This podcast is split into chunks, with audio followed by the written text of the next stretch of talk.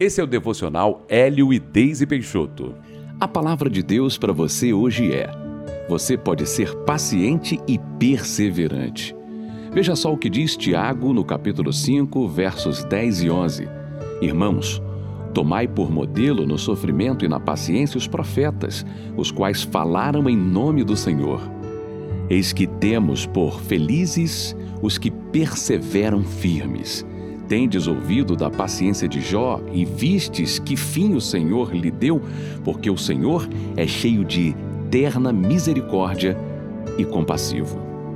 Segundo o dicionário, paciência é a capacidade de suportar contrariedades, incômodos e dificuldades com calma e tranquilidade, resignação. Que comportamento mais difícil e que grande qualidade quem a tem? É raro termos paciência se olharmos para o nosso homem natural, mas Deus diz que nós devemos tê-la.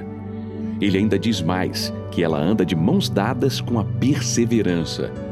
Como ter paciência, então, para aguardar as respostas que esperamos se o mundo tenta nos impregnar o seu estresse e impor o seu ritmo?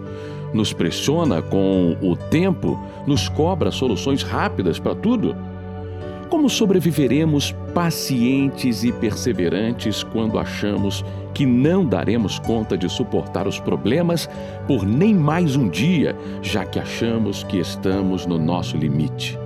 Será que, apesar de tudo isso, podemos ser calmos e tranquilos? A resposta é: em Deus, sim. Sendo guiados pelo homem espiritual, é possível, mas cedendo aos impulsos da carne, nos aliando aos valores do mundo, variando o nosso humor e oscilando conforme nossos sentimentos? Não. Quando decidimos seguir uma jornada com Deus, tudo muda em nós. Nós passamos a não mais viver pelos nossos limites humanos, mas a superá-los por causa do Espírito Santo em nós. Por isso, se seu homem carnal quer estourar, agredir, desistir e se revoltar, escolha ser dominado pelo homem espiritual e ir adiante sem abrir mão da sua bênção. É somente desta forma que você chegará com sucesso ao seu destino. Ore assim comigo. Deus, ter paciência e ser perseverante podem não ser características da minha natureza carnal mas fui feito nova criatura em Jesus. E não vivo mais pelo que sinto, mas sim pelo que decido e creio. Por isso, ajuda-me a seguir em frente, manifestando as características do meu homem espiritual. É por ele que eu quero viver.